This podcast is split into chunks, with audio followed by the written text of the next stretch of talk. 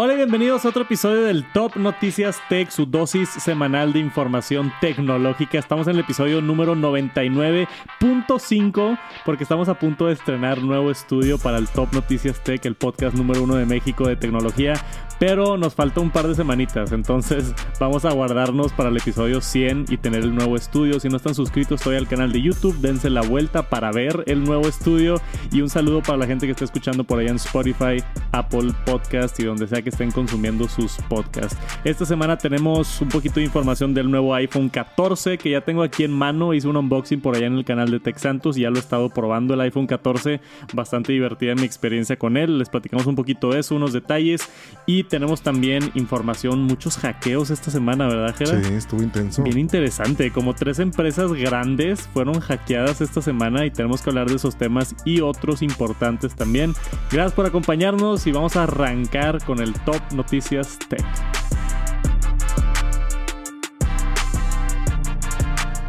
Y primero que nada, vamos a hablar del iPhone 14 porque siguen saliendo detallitos. Yo logré conseguir uno por acá de Estados Unidos. En México todavía no es oficial, pero ya es oficial las fechas.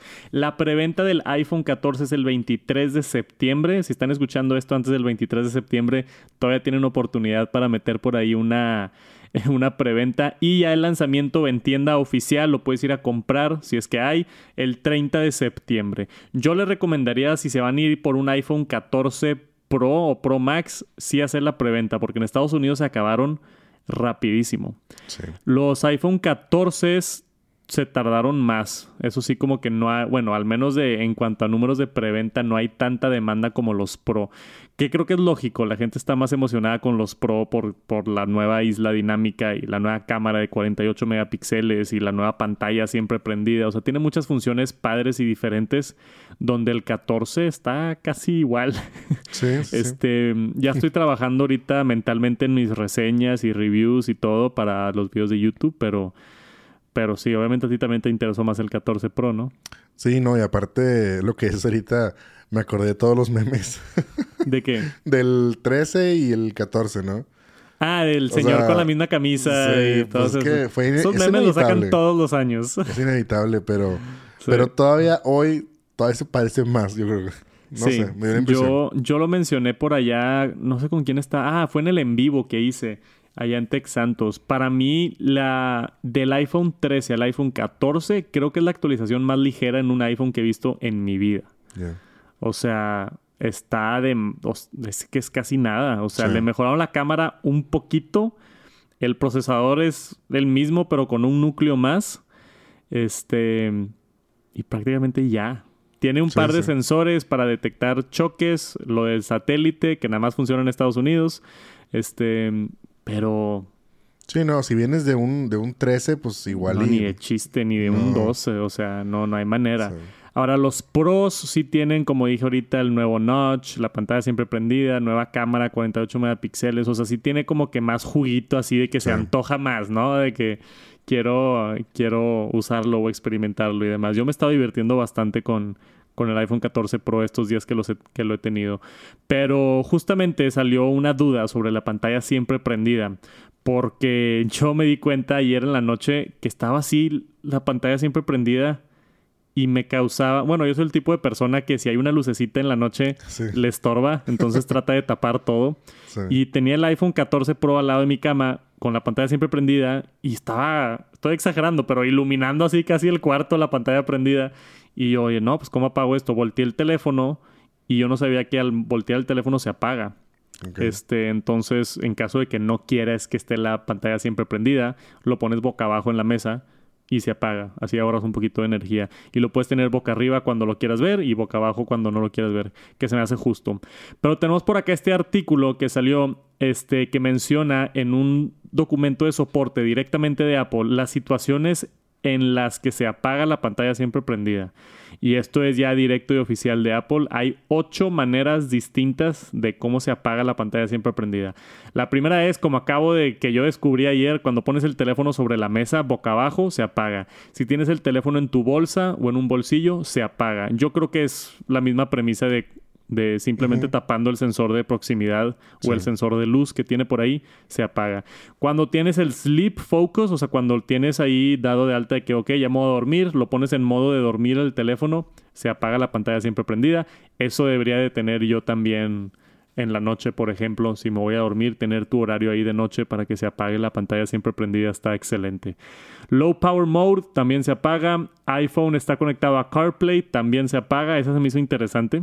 Que se me hizo bien optimizado. Te subes al carro, se conecta a CarPlay y pues no necesitas estar viendo el teléfono. Entonces lo detecta y lo apaga.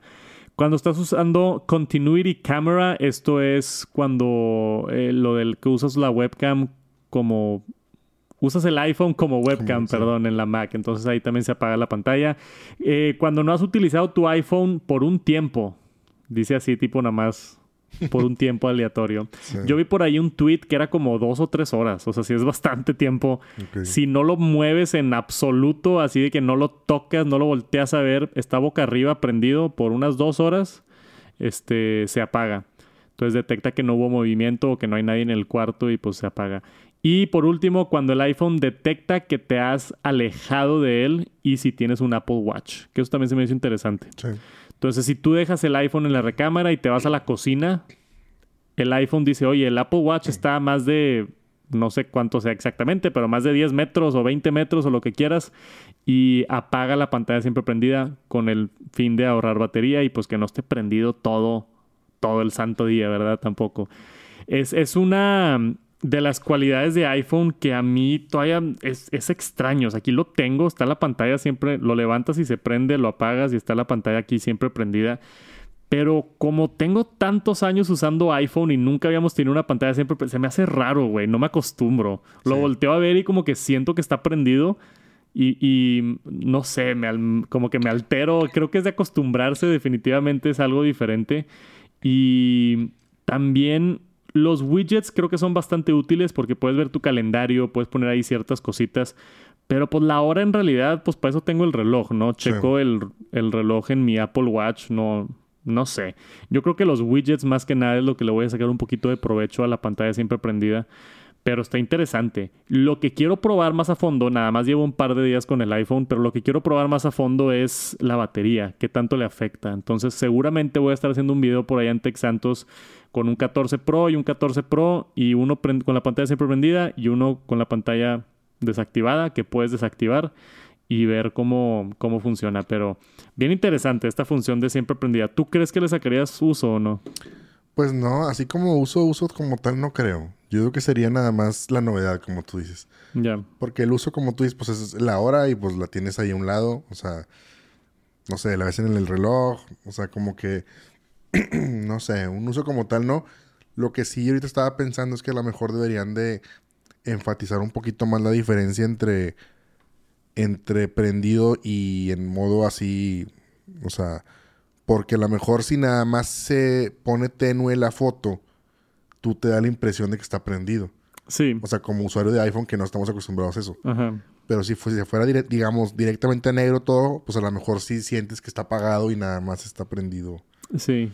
O no sé, o que el reloj cambie, que en lugar de que sea así, no sé, que sea un poquito más delgadito las LED, no sé, algo que, que se vea más. O, sea, justo cuando estaba viendo el evento que estaba ya en el en Apple Park, cuando salió lo de la función siempre prendida, yo vi que todavía estaba el fondo, la persona que tienes en el fondo o así, dije, wow, qué diferente, qué padre que lo hicieron.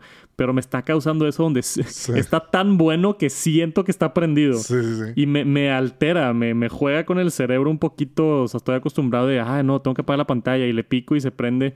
Entonces creo que es de acostumbrarse. Me gustaría en algún futuro que Apple, como dices, agregue un modo de always on low power o lo que le quieran llamar así. O sea, así apágame toda la pantalla excepto los widgets y la hora creo que también pudiera ser algo que a la gente le gustaría. Estoy seguro que también hay personas que, oye, está bien padre que se vea ahí todavía el fondo y todo, está bonito, especialmente cuando lo pones en la mesa, si tienes una foto de, no sé, tu pareja o algo, o tu perro o lo que quieras, este, estás en un restaurante o así, o sea, mínimo de tener un cuadro negro ahí, pues ves una fotita del perro o algo está...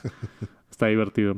Pero esa ha sido mi experiencia con la pantalla siempre prendida y estos detalles del artículo que se descubrió por acá en el documento de soporte para saber exactamente cuándo está prendida y cuándo no. Sigo explorando mucho todavía el 14 Pro, entonces esperen mucho contenido pronto.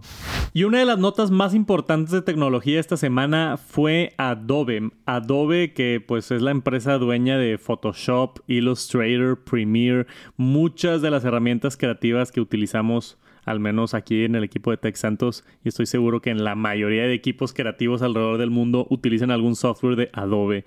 Y especialmente Photoshop, ¿no? Photoshop y Lightroom yo creo son los, como los más populares.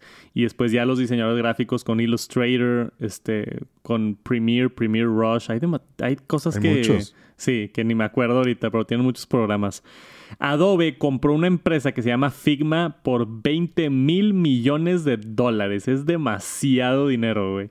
Figma, yo ni siquiera sabía qué era. O sea, lo tuvimos que investigar ahorita. Fue que, wow, yo cuando vi esta nota dije, ok, 20 mil millones de dólares es mucho dinero. 20 billion, como dicen en Estados Unidos. Pero, ¿qué es Figma? Figma es una plataforma en línea para colaborar en diseño. Básicamente estamos viendo ahorita como Frame.io para video, que subes el video y le puedes agregar notas y todo y luego la otra persona puede colaborar en el mismo proyecto. Eso es más o menos Figma para el mundo de diseño gráfico. Entonces Adobe compró Figma o está en el proceso de comprar Figma por esta cifra ridícula de dinero y quiere atacar este problema de colaborar en línea. Porque hasta ahorita no hay una manera clara de, oye, vamos a trabajar tú y yo en un proyecto de Photoshop juntos y... ¿Cómo lo hacemos? No, pásame el archivo, yo lo descargo, lo edito y luego lo guardo, te lo mando, tú lo descargas. Entonces ahora ya, en teoría, o al menos en unos meses a que implementen esta tecnología que acaban de comprar, van a tener toda la plataforma ya colaborativa. Que yo creo que sí va a estar chido, ¿no? Para la gente de, diseño gráfico o así, ahora con trabajo remoto y demás, creo que puede ser una muy buena dirección. Lo impresionante aquí es que esta es la compra más grande que se ha hecho de una empresa privada de software en la historia. Sí. Entonces, ¿cómo es que lograron crecer una empresa y llega Adobe y te compra por 20 mil millones de dólares. Estuve viendo un tweet por ahí de una persona, me llegó un tweet y yo no sé quién era, Jake, algo creo. Y en el tweet decía de que mi amigo se acaba de hacer multimillonario de un día para otro. Y yo, qué raro, y le piqué. Esos típicamente son estafas y cosas así, ¿no? y le piqué y dice que no, pues mi amigo empezó a trabajar en Figma hace unos años, hace como tres o cuatro años, y le dieron opción de darle este, acciones. acciones de la empresa y tenía, no me acuerdo, 5% o 3%, una cosa así, o sea, una parte significativa que igual y en ese entonces, hace 5 años, pues no era tanto dinero, hey, te doy 2% de la empresa, ah, chido, este, cool, vamos y jalamos juntos y todo.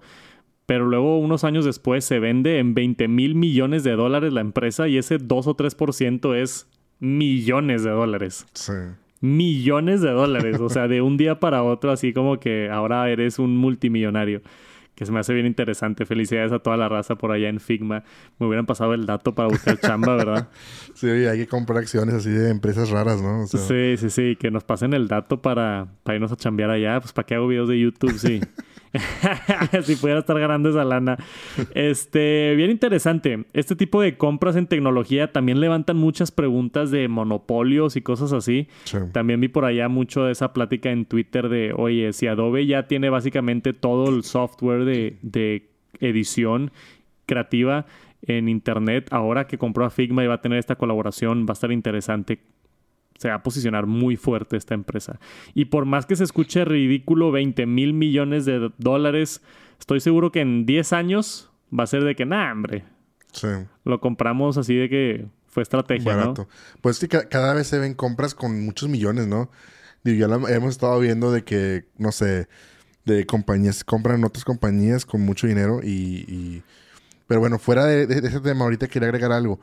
Yo siento que el, el tema aquí de, digo, Adobe, para la gente que usa mucho todo el ecosistema de Adobe, pues ya hemos visto que se conecta a todas las aplicaciones, ¿no? De que, de que, no, no me acuerdo cómo se llama, Connection Link, o no, no me acuerdo cómo se llama, que puedes, este, como compartir, no sé, el archivo, de que si lo editas en Premiere, lo pasas a After y se puede compartir como que el proyecto y luego viceversa y así. Entonces, y luego ahora creció con el tema de, de la nube. Pues tú a lo mejor podías, no sé, haces un diseño en Photoshop o en Illustrator, lo subías a la nube, o sea, a la nube de Adobe. Y pues a lo mejor tú lo bajas, o sea, y lo puedes editar y lo vuelves a subir y así. Ya. Este, es como la manera como tradicional tal vez. Pero yo siento que se están migrando mucho Adobe a la parte de la nube. O sea, por ejemplo, ya lo hicieron con, con Lightroom, que hay una versión de Lightroom que es 100% la nube. Entonces, tú en el iPad, tú editas. Bueno, lo puedes bajar en el, en el laptop y la tienes en el iPad. Por ejemplo, una vez fue un evento, conecté una, una tarjeta de memoria al iPad, edité las fotos en el iPad, subieron a, la nube abrí mi laptop, se bajaron las, las fotos y ya las tengo en la nube y en todos lados. Sí. Entonces como que siento yo que se están pues preparando para el futuro y armando, como tú dices, una parte colaborativa de, pues, de, todos los programas, que puedas colaborar más fácil, porque con eso de, de Lightroom, por ejemplo, pues tú puedes tener la aplicación, lo bajas y puedes trabajar, podemos trabajar simultáneos. Ya. Entonces yo creo que por ahí va la cosa, ¿no? Sí, está interesante. Yo, yo también creo eso. Creo que es una movida muy inteligente. inteligente. Eh, estabas diciendo, se dice Adobe. Yo estaba diciendo Adobe. Toda mi vida he pues, dicho Adobe. Sí, pues yo creo que Adobe es como la manera de decirlo así, pues no sé. Pero según yo en inglés también era Adobe. Adobe. O no sé, igual y la estamos cajeteando ahí con la pronunciación. Adobe, Adobe. Pero yo siempre le he dicho Adobe. Este, yo uso bastante, o sea, Lightroom, Photoshop y todo esto. Entonces, vamos a ver ya en un futuro cuando se colabore. Me encantaría hacer un video probando las cosas nuevas, ¿no? Pero por ahorita, compra grande en el mundo de tecnología. Adobe compra Figma por 20 mil millones de dólares. Y esta semana tuvimos el lanzamiento de la nueva GoPro, la GoPro Hero 11. Como todos los años en memoria reciente hemos tenido nuevas versiones de la cámara de acción más popular del mundo, la GoPro. Yo tuve varias, yo tuve la GoPro 3, 3 Plus creo que era hace... Uh, sí, y hace rato. Mm, hace rato, literal. y la GoPro 9 me la mandó GoPro hace un par de años, no sé si te acuerdas. Sí, sí. Este, les hice un videito por ahí en Instagram y, y, y, ya no me mandaron ni la 10 ni la 11, entonces creo que no les encantó el video. Pero... No, me divertí mucho con la, con la Hero 9. La verdad, para mi caso de uso, yo no hago deporte extremo, yo no hago alpinismo ni nada de eso, ¿no? Entonces no le veo mucho uso al tener una GoPro ahorita, fuera de ir de viaje, me encantaba para viajes, eso sí, O sea, si vas de, no sé, vas a la playa, vas a Cancún de viaje, o sea, poder grabar el mar o meterla a la alberca, este, llevártela en un tour de kayak o algo así, eso está donde yo creo le sacas mucho provecho a este tipo de cámaras. Y tenemos la nueva GoPro Hero 11, por acá tenemos un par de detallitos. Físicamente se ve muy parecido a la versión anterior pero si hay unos cambios importantes. Primero que nada en resolución. Entonces, eh, tenemos por primera vez 4K 120. Si no me equivoco, ¿dónde está? O la estoy regando, Gerard. No, sí, ahí está. Up to 4K 120, que eso es lo que más me interesó a mí. Y 5K a 60 cuadros por segundo. Entonces, cada vez le van aumentando más calidad, más calidad, más resolución, más cuadros.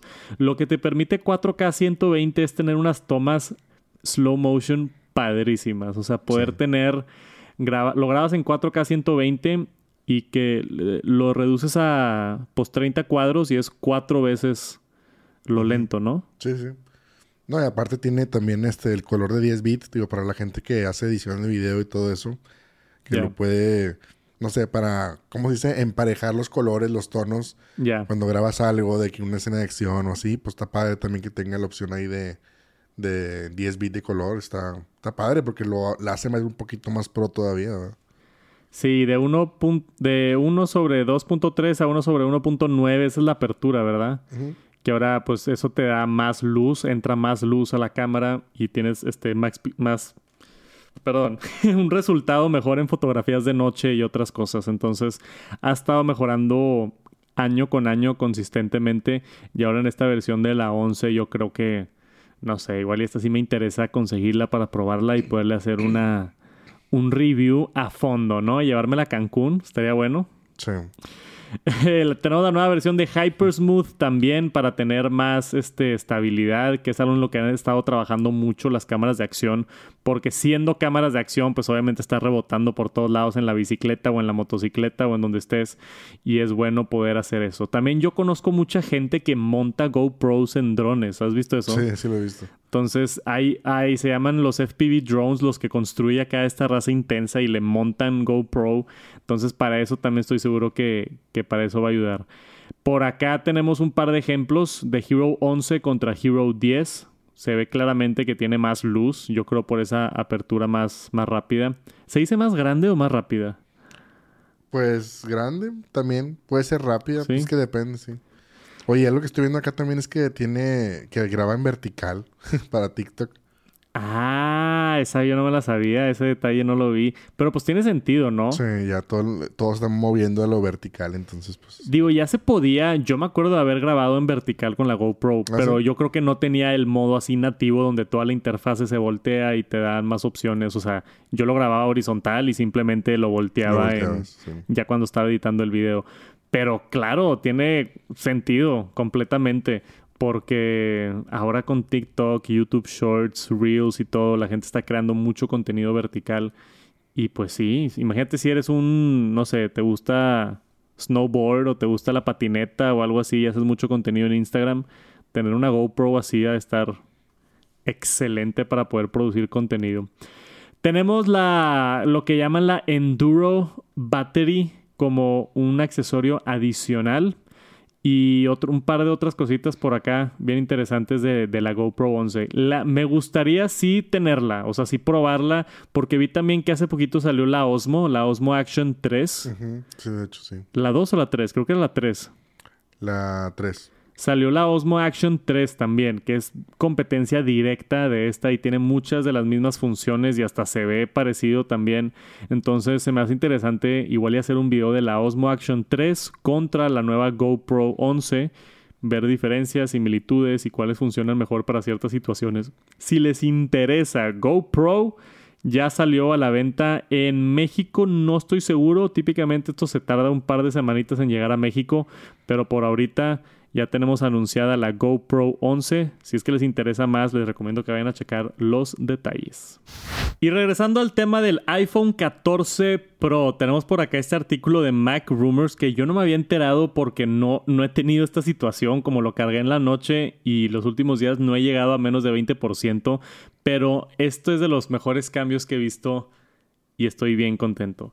Ahora, cuando tienes batería baja 20%, todos sabemos que se te friseaba toda la pantalla del iPhone, básicamente te sale este cuadro blanco a la mitad de la pantalla donde le tienes que picar OK o vete al modo de batería baja.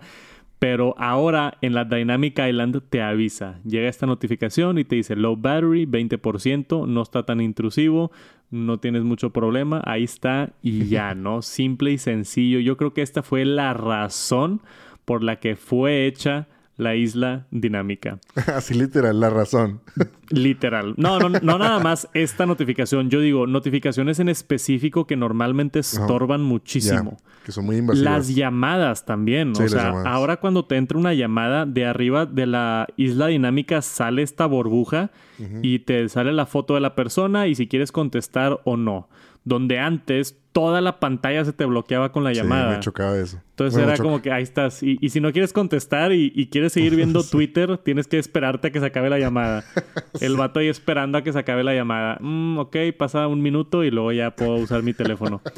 O sea, esto está solucionando más problemas de lo que teníamos en mente, lo de la isla dinámica. Yo aquí tengo el mío, el 14 Pro, con su islita dinámica aquí en la parte de arriba.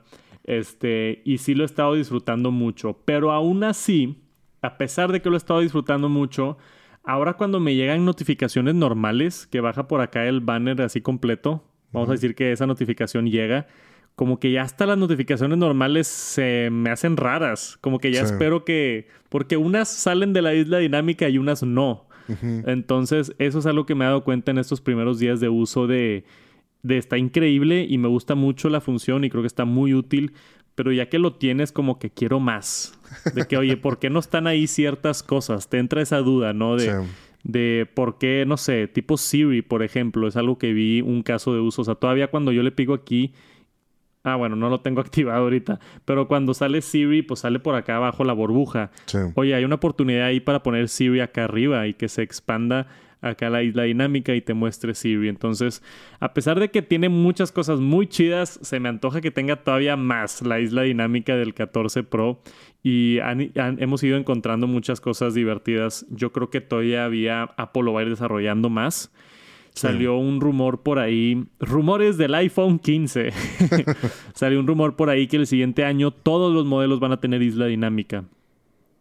Que a mí eso me gusta más, porque entre más iPhones tengan esta función, más desarrolladores van a hacer este, sus aplicaciones y más Apple le va a echar ganas y le va a dar atención. O sea, yo creo, porque también por ahí la gente estaba diciendo, oye, este, igual y el siguiente año quitan el notch por completo. Y yo, no hay manera. O sea, si ya, si ya se dedicaron todo el recurso para hacer esta nueva isla dinámica, no la van a quitar el siguiente año.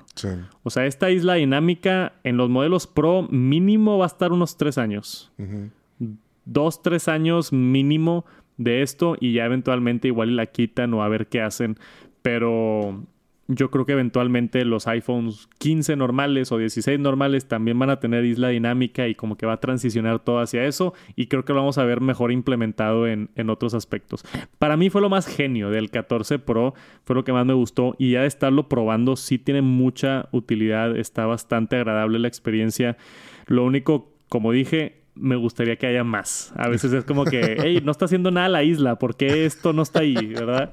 Pero igual ya soy yo poniéndome un poquito muy. pidiendo mucho, vaya. Este, lo que está un poquito desafortunado es que se confirmó que el iPhone 14 todavía tiene la misma velocidad en el puerto de Lightning, USB 2.0. Más de 10 años llevamos con este puerto y tiene la misma velocidad que hace 10 años. Es algo impresionante, Jera. Sí. Muy triste, de hecho, porque, oye, imagínate, ahorita estamos viendo que pues la cámara tiene 48 megapíxeles. La otra vez estábamos viendo que las fotos, ¿cuánto pesaban? Como 80 megas, ¿no? 80, 90 megas, sí. sí. Imagínate pasar una foto de 80 megas, o bueno, no una foto, una galería de fotos de 100 fotos. Sí. ¿Cuánto te vas a tardar para pasarlas con USB 2.0? O sea, es demasiado lento. Yo creo que definitivamente es más, es más rápido por airdrop. Sí, sí. Si es, que funciona. Es más rápido por airdrop. Eso ya lo he confirmado yo. O sea, vivimos en un mundo donde es más rápido mandarte un correo con estas fotografías que descargarlas directamente de tu iPhone. Qué impresionante, ¿no? Yo creo también en jugándole a la defensa Igual y Apple dice, oye, pues muy poca gente conecta su teléfono para pasar fotos. Ya todo es inalámbrico, ya todo es sencillo y rápido y todo. Muy poca gente usa ProRes, RAW, 10-bit. Pero sí hay gente que lo hace. Como tú y yo. o, a lo mejor es un indicio de que en un futuro lo van a quitar. Entonces, ¿para qué lo actualizo si lo voy a quitar? También. Pudiera ser que, que lo Rumors. Pues vimos la semana pasada en rumores que viene USB tipo C. Entonces, quién sabe, puede que venga USB tipo C y seguramente cuando lo cambien a USB tipo C le van a meter una velocidad chida. No me sorprendería, como dice aquí abajo, que le metan Lightning como tiene el iPad Pro. Los iPad Pros no nada más tienen puerto de USB-C, es Lightning, que es como cuatro veces más rápido que USB tipo C, o sea que USB 3.1, 3.2, no sé en cuál vamos, hay tantas versiones de USB tipo C que, que es imposible actualizarme con todas. Pero sí está extraño, o sea, sí, seguimos descubriendo detallitos del iPhone 14 y, este es uno de esos detallitos que, ¿por qué? O sea, ¿por qué no nada más le ponen un puerto más veloz y ya el mismo puerto de hace 10 años no está bien? O sea, no, no hay otra manera de ponerlo, ¿no? No es así de que, nada, pues tales, o sea, no, no está bien. Sí, no, Creo, que es un, creo que es un fallo por ahí de, de Apple y a ver si el siguiente año nos dan ya este, un mejor puerto, no, porque sí está, sí está ridículo. Especialmente si grabas videos en ProRAW o tomas fotografías en, en ProRAW también 48 megapíxeles, pues se batalla mucho para sacar esos archivos. Porque luego también quieres mandar archivos grandes por AirDrop y se tarda mucho y se cancela la conexión y batallas y ahí estás batallando. Entonces creo que definitivamente sí es algo que le hace falta. Isla dinámica muy chida hasta ahorita. Puerto no muy chido hasta ahorita. Y otra cosa interesante que surgió del iPhone 14 normal, no del Pro, fue que sorprendentemente es mucho mejor de reparar que iPhones pasados. De hecho, según iFixit, este es el iPhone con más facilidad de reparar en los últimos seis años. O sea, en las últimas siete versiones de iPhone, imagínate. Y Apple hizo muchos cambios y habían notado al principio que la parte de atrás ahora se quita, entonces puedes acceder al teléfono quitando el panel de la parte de atrás, algo que no se ha podido hacer en pues como seis años de iPhone, al menos desde el iPhone 10, todo lo tienes que abrir desde la pantalla de enfrente mm. para acceder a ciertos componentes y eso significaba quitar la pantalla y desconectar cables y demás, ahora simplemente puedes desconectar, digo, abrirlo por la parte de atrás y también todavía se puede abrir por la parte de enfrente. Sí, es cierto, qué loco. sí, está loquísimo. Tiene un mid-frame, le están llamando. O sea, Apple no parece porque acabo de decir que el iPhone 3 está igual al iPhone 14, pero por adentro está completamente diferente. O sea, viendo este reporte de iFixit, hicieron un mid-frame que básicamente te permite abrir el teléfono de ambos lados dependiendo qué es lo que quieres acceder dentro del teléfono. Hay unas piezas por atrás y unas piezas por adelante. Y esto te, te da mucho más usabilidad o te da mucho más este, facilidad a la hora de reparar porque en vez de abrirlo nada más por enfrente y tienes que cambiar un componente que está mero atrás, tienes que quitar varias capas y poder llegar a ese componente. Ahora simplemente lo puedes abrir por atrás y es mucho menos costoso, menos riesgo y es muy, muy no Apple esto, ¿no? De, de darnos tanto permiso y tanta facilidad para reparar. Aparte de eso, este también vi por acá en el artículo que lo han hecho más fácil, más fácil de abrir y más fácil de, de, sellar otra vez.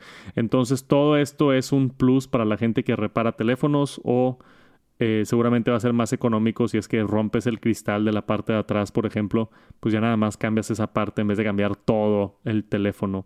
Muchos puntos positivos por acá y estuvo bastante sorprendido acá la gente de iFixit, donde siempre normalmente es de que Apple es el peor en, en facilidad para reparar. Este año con el iPhone 14 fue como que, oye, lo cambiaron por completo el diseño de adentro. O sea, lo hicieron en pensando en de que, oye, vamos a hacerlo más fácil para reparar.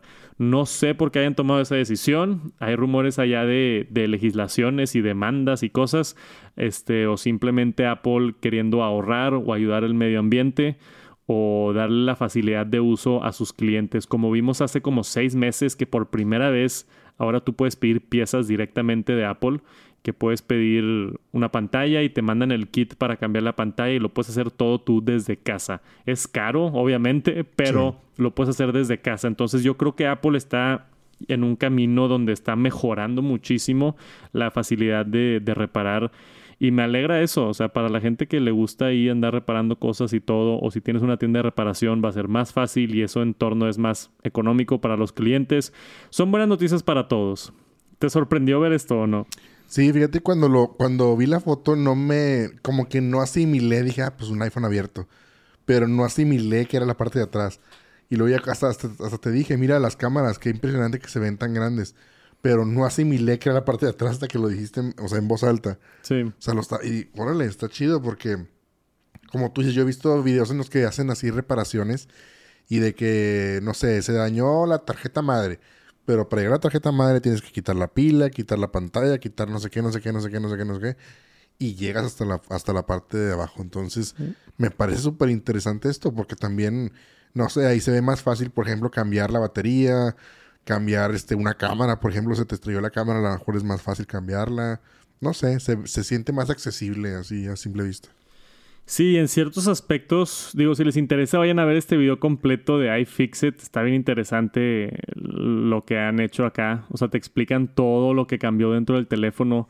Por ejemplo, dice que uno de, de la cámara y la bocina principal, la que está al lado de tu oreja, la movieron a un lugar que es mucho más accesible para reparar que donde estaba antes. Entonces, ciertas decisiones ahí que han tomado en cuanto a, a la... ¿Se dice reparabilidad? ¿Es una palabra eso? Estoy inventando cosas. Pues no suena tan mal, entonces parece que sí. No suena tan mal. la sordeamos. reparabilidad. la escucharon acá por primera vez en el Top Noticias Tech. No, pero son buenas noticias. Yo creo que esta es una buena tendencia la que está teniendo Apple y esperemos sigan en esta trayectoria para poder hacer los iPhones más fáciles de reparar y poder tener menos gasto, que cueste menos y todo bien por Apple por, por hacer este tipo de innovaciones, a pesar de que no se ve muy diferente por fuera, definitivamente está diferente por dentro. Y tenemos dos notas importantes de TikTok. Primero que nada, hay una función nueva que se llama TikTok Now. Es la competencia de Be Real. Y hemos hablado de Be Real aquí en el Top Noticias Tech, ¿verdad?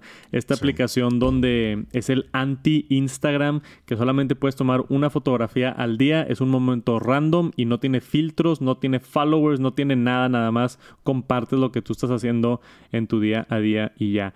TikTok Now acaban de sacar esta función, hace exactamente lo mismo que Be Real, pero dentro de TikTok. Entonces dice, aquí podemos ver abajo, perdón, dice Post Today's Now. Así de que te va a llegar una notificación de que, hey, ¿qué estás haciendo ahorita? Y tienes que tomar esta foto al estilo de Be Real. Y luego puedes ir navegando con TikTok, ¿verdad? Y vimos también rumores de que Instagram estaba trabajando en su propia versión. Y creo que ya estaba en beta también. Se llamaba IG Candid, tenemos por acá abajo. Entonces, como que es bien interesante cómo una empresa se hace popular y luego todas las otras empresas le copian la función. Lo mismo pasó con Stories. Snapchat empezó con Stories y ahora tenemos Stories hasta en el WhatsApp. O sea, en, Uber Eats de repente de que subes stories. Ah, sí, es cierto, da con promociones. Sí, cierto. Está rarísimo, güey. O sea, hay stories en todos lados. Sí, qué Este, entonces, no sé si esto también llega a estar en todos lados, pero TikTok se está copiando por acá. Y la otra noticia de TikTok es que supuestamente se, se liberó un reporte que dice que se hackeó TikTok y la información de mil millones de usuarios estuvo comprometida. Eso probablemente nos incluye a nosotros también. bueno, ya no tengo TikTok. ¿No tienes TikTok? No. Ah, wow, no me sabía Entonces yo estoy libre de hackeo. Ni siquiera para ver los videos de Tex Santos en TikTok. No, no. Chale. El Jera no apoya el TikTok de Tex Santos. No, salió a la luz. Este, TikTok hizo supuestamente una investigación y sacaron por acá esto que dice nuestra seguridad y privacidad de nuestros usuarios es lo más importante para nosotros, bla, bla, bla, bla, bla. Se investigó esto y se resultó o se encontró que no hay este riesgo de que se haya filtrado algo de información. Pero, como bien lo nota aquí el artículo que tenemos, no es necesariamente que se haya filtrado de TikTok directamente. Se pudo haber filtrado de algún tercero. Entonces, cómo funcionan estas cosas es, por ejemplo, TikTok utiliza otra plataforma para posicionar los anuncios y esa plataforma recibe información de TikTok, que supuestamente nada más la puede ver esa plataforma. Pero quizá esa plataforma se le filtró toda la información o los hackearon y de esa manera lo pueden encontrar. Entonces, tenemos por acá especulación de que TikTok está diciendo, oye, no, yo, yo no filtré nada pero pues nunca sabes si amigos, colegas, aplicaciones, terceros, proveedores hayan sido los que hayan filtrado esta información. Y es un tema importante. Porque yo siempre que veo este tipo de hackeos masivos, mucha gente dice, nada, no pasa nada, nada, no pasa nada. Pero muchas de estas cosas las guardan en bases de datos, las venden en la deep web o hacen otras cosas y por eso de la nada te llegan estafas o sea, por eso de la nada te hackean, por eso de la nada es de que, oye, ¿quieres un crédito de que acabas de ganar 100 mil dólares? Y tú, güey, ¿por, ¿por, qué me están contactando estas personas si ni siquiera las conozco ni nada? Probablemente se filtró tu correo electrónico en uno de estos hackeos, se fue a una lista por allá y ahora está recibiendo ese tipo de cosas. Entonces, no está ni confirmado. TikTok dice que no pasó, pero la empresa por acá dice que sí sucedió. Entonces se queda ahí un poquito al aire.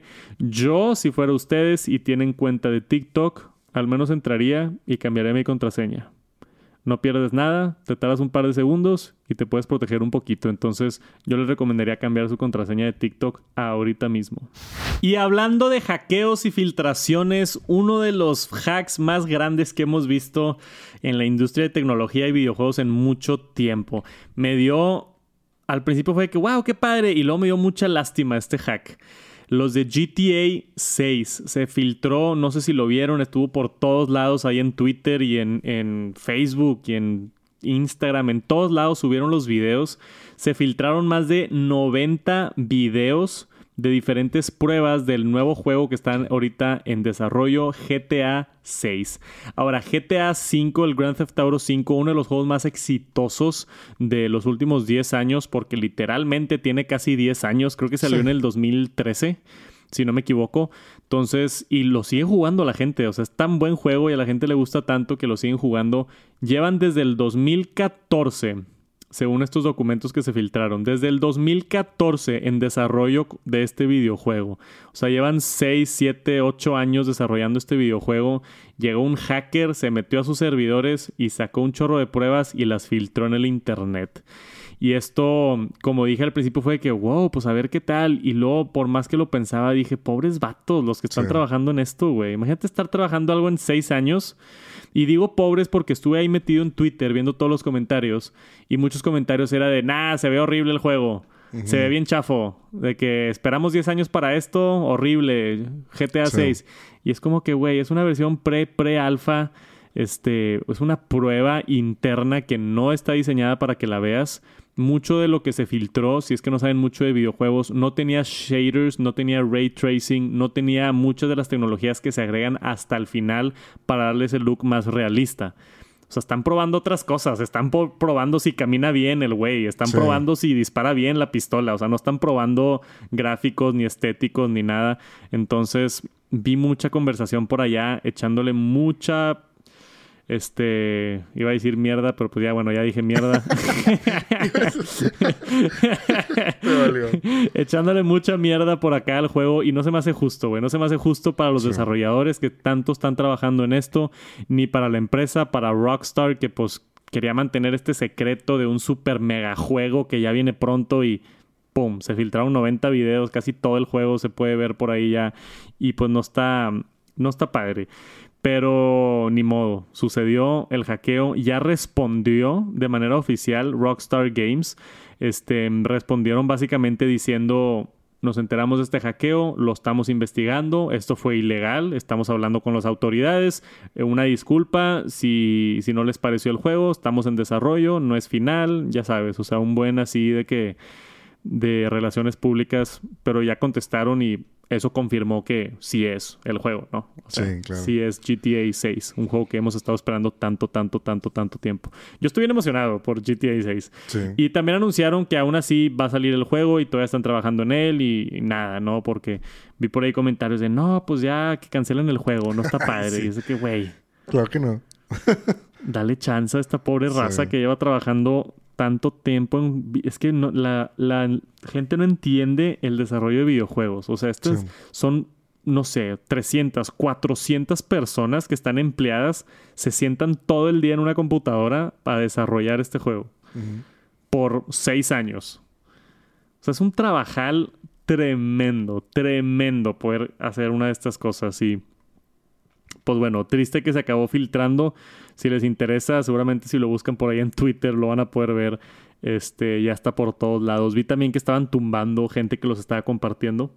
Entonces, te recomiendo no compartirlo. Si te da mucha curiosidad, búscalo por ahí en Twitter o en algún lugar, pero no lo compartas porque probablemente te pueden tumbar el post. No sé si te pueden hacer algo a la cuenta, pero... No creo. O sea, te pueden reclamar derechos y ya, pero no te pueden suspender ni nada porque estás compartiendo información que tristemente ya es pública. Entonces no hay ningún problema dentro de eso, ¿no? Este, pero pues ni modo. Así sucedió con GTA 6. Y no fue el único que sufrió hackeos. Uber también. O sea, tuvimos TikTok hackeado.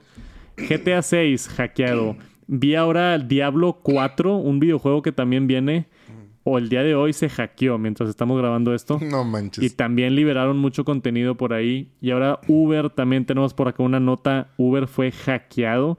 Están investigando y están trabajando ahorita con la policía para ver qué sucedió y qué tanta información se filtró. Todavía no tenemos mucho del caso de Uber. Simplemente que sí fue un ataque directo O sea, porque eh, hubo ahí ciertas acusaciones de, de extorsión, ¿no? Entonces el hacker así como que, hey, Uber, te acabo de robar toda tu información, dame dinero, ¿no? Entonces, ese tipo de, de situaciones también desafortunadamente suceden y Uber por ahí está en problemas, los mantenemos actualizados. Pero muchos hackeos esta semana, mucha gente afectada. Esperemos no, no sea mucho problema. Otra vez, si tienen cuenta de Uber, no está de más cambiar tu contraseña. Nada más, dale una refrescada, especialmente si usas la misma contraseña para todo, que estoy seguro que eso es el 90% de personas. sí. Y hay un porcentaje grande que usa de contraseña a contraseña. Te estoy viendo a ti también. cámbiala ahorita. 1, 2, 3, 4. Cámbiala ahorita. 4, 3, 2, 1. 4, 3, 2, 1. Contraseña. Este, tu nombre también es algo que no deberías de hacer. Gente que se llama Pedro Pérez y su contraseña es Pedro Pérez. Bro, mínimo agrégale un número al final o algo. Pero bueno, vayan a cambiar sus contraseñas, tengan cuidado con los hacks. Y hasta ahí el reporte de hackeos y filtraciones de esta semana. Estuvo de locos. Y eso es todo por esta semana en el Top Noticias Tech. Muchísimas gracias por acompañarnos. Estamos emocionados del TNT 2.0 que se viene pronto. Esperemos en dos semanitas se acabe el nuevo estudio. Nos vamos a estar mudando y vamos a tener mejor contenido, mejor set, mejor todo, ¿verdad, Jera? Sí, vamos a... Eh, pues digo, sobre todo ahorita suscríbanse, aprovechen para suscribirse y seguirnos porque sí va a ir un cambio grande. Qué cool. Estamos a punto de cruzar los 25 mil suscriptores en YouTube. Como estaba viendo hace rato. Entonces teníamos ahí 24, 900 algo. Si nos quieren echar la mano, suscríbanse al canal de YouTube. Es gratis. No los va a estar molestando YouTube. Si quieren que los moleste YouTube, le pican a la campanita. Y ahí sí te avisa de todos los videos. Pero estoy emocionado. O sea, mi meta es llegar a 100 mil suscriptores aquí en el TNT y poder tener la plaquita, ¿no? Estaría cool. Qué cool. Pedimos dos plaquitas para que te den una a ti también. Una copia. Una copia. Le, sacamos copia también. a la placa de 100k del Top Noticias Tech. Y seguramente vamos a estar haciendo algo divertido para el episodio número 100 y el nuevo estudio. Estén al pendiente. Gracias por acompañarnos. Espero lo hayan disfrutado. Espero se hayan informado. Acuérdense, todavía nos pueden mandar notas a arroba Top Noticias Tech en Twitter, Instagram, si es que quieren que platiquemos de algo que sucedió durante la semana. Normalmente grabamos los episodios lunes o martes, entonces tienen toda la semana para mandarnos cosas, para reaccionar y platicar aquí en el programa. Gracias por acompañarnos, cuídense, nos vemos pronto y nos vemos la próxima semana para más noticias. Peace.